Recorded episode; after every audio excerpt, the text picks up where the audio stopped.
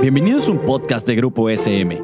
Aquí encontrarás charlas informales sobre educación, un espacio que entiende tu labor docente y los mejores tips para el nuevo contexto educativo. También un espacio donde papá y mamá se sentirán identificados. Hola, bienvenido a Maestros Top 3.0, el podcast en donde tus experiencias del día a día como docente evolucionan y se transforman en aprendizajes que te harán mejorar y crecer como persona. Mi nombre es Aida y en el episodio de hoy hablaremos sobre los cambios y mejoras en casa a raíz de la pandemia y las clases en línea. ¿Cómo ha cambiado tu casa en el último año? El COVID-19 ha modificado nuestra manera de vivir y ha transformado el sentido de nuestro hogar, volviéndose este un espacio multifuncional. Esto ha dado lugar a nuevas necesidades que obligaron a las personas a hacer cambios estéticos y funcionales. Es que no es lo mismo ver la cortina deslavada de vez en cuando que todos los días. Pasamos tanto tiempo en casa que necesitamos hacer nuestro hogar más acogedor y también más funcional para nuestro trabajo. En tu caso, ¿la pandemia y las clases en línea te han llevado a hacer mejoras en casa? ¿Cuáles?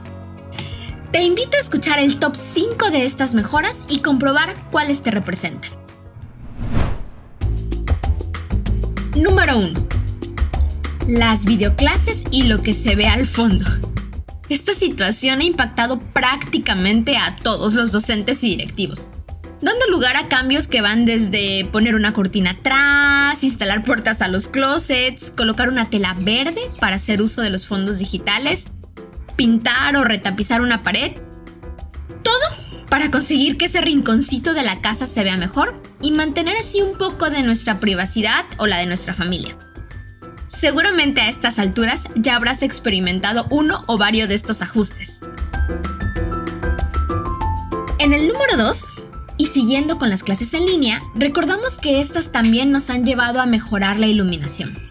Y esto se ha traducido en mover muebles, en la búsqueda de la ventana ideal, o conseguir una lámpara rescatada de algún rincón perdido, o incluso adquirir un aro de luz.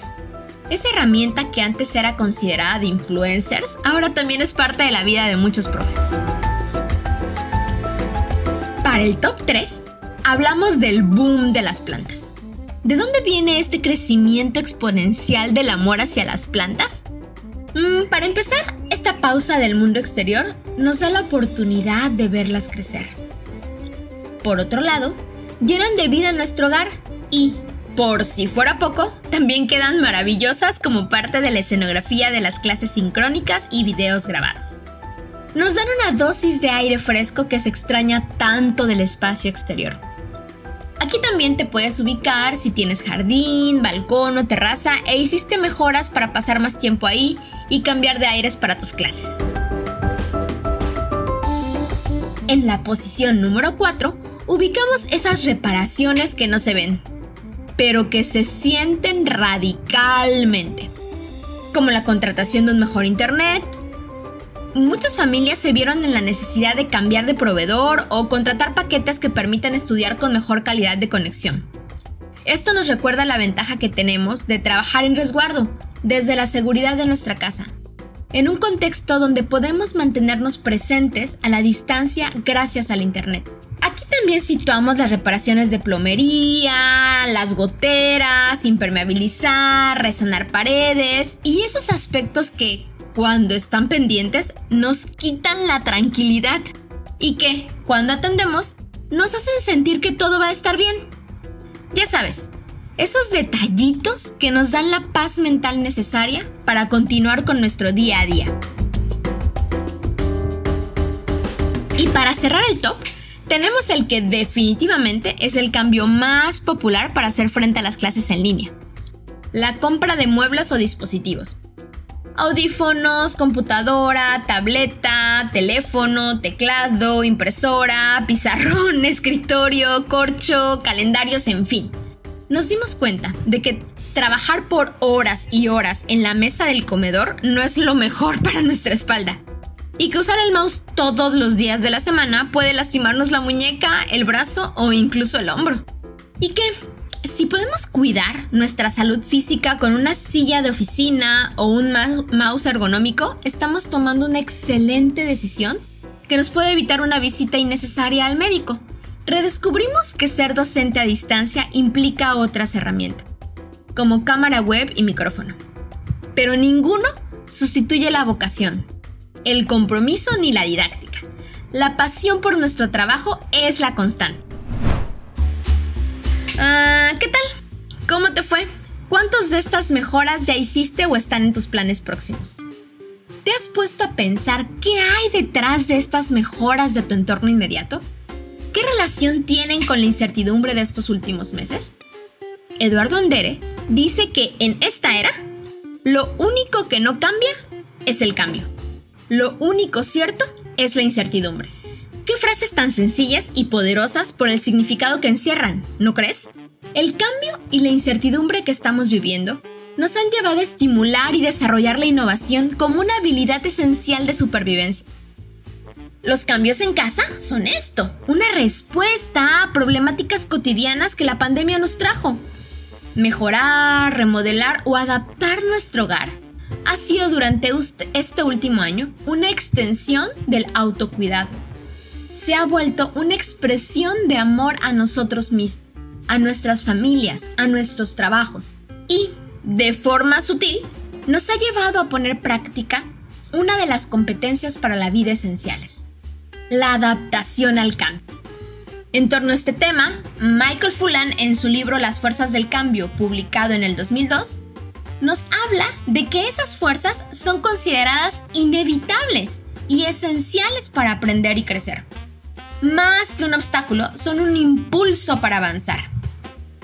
Probablemente alguna de estas mejoras o remodelaciones en casa ya estaban en tu lista de pendientes. Sin embargo, la pandemia les puso el reflector, motivando que se resolvieran con mayor prontitud.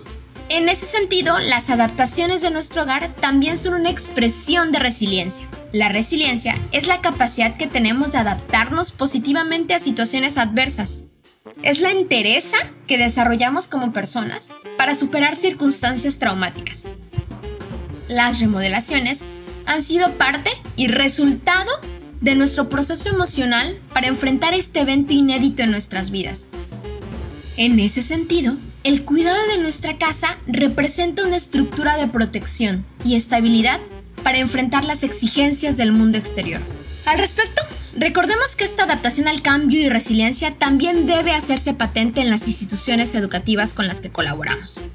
La escuela es una comunidad educativa que para seguir vigente necesita adaptarse y responder a un entorno externo cambiante y que para hacerlo tiene dos activos internos invaluables, las fortalezas de las personas que la integran y la colaboración entre ellas. Este equilibrio de la estabilidad interna frente a la incertidumbre externa también puede lograrse institucionalmente. Fulan afirma que las organizaciones que aprenden no desatienden el entorno ni intentan dominarlo, sino que aprenden a vivir con él de forma interactiva. ¿Cómo es que pintar una pared o cambiar las persianas puede tener tanto significado? En realidad, el valor se lo otorgamos cada uno de nosotros, somos nosotros mismos los que decidimos reflexionar y aprender de lo cotidiano.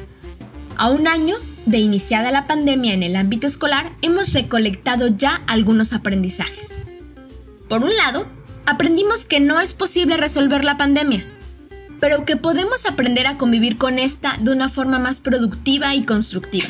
Otro punto es que, si bien la realidad es un cambio constante y esto es un problema, al mismo tiempo es una oportunidad.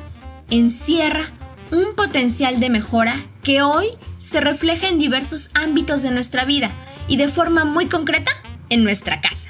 Por último, hemos confirmado que en el proceso interno de aprender y comprender algo nuevo no se produce instantáneamente. Estos cambios en casa no se han dado de un momento a otro.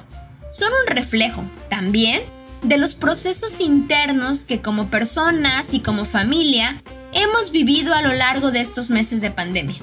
¿Y tú? ¿Coincides con estos aprendizajes? ¿Cuáles añadirías? ¿Las mejoras en casa te permiten llegar a estas conclusiones? Con esto terminamos nuestro episodio del día de hoy. Muchas gracias por escucharnos y formar parte de la comunidad TCM. Hasta el próximo episodio de Maestros Top 3.0.